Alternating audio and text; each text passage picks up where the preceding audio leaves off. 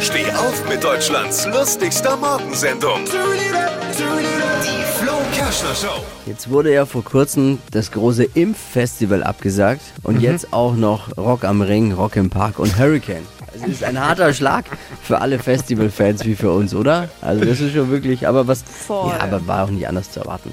Harter Schlag für die Fans natürlich und für die Hersteller von Dosenbier. Hat mal jemand an die gedacht vielleicht, wie es denen geht? Was hat Flo heute Morgen noch so erzählt? Jetzt neu. Alle Gags der Show in einem Podcast. Podcast Flo's Gags des Tages. Klick jetzt hitradio n1.de.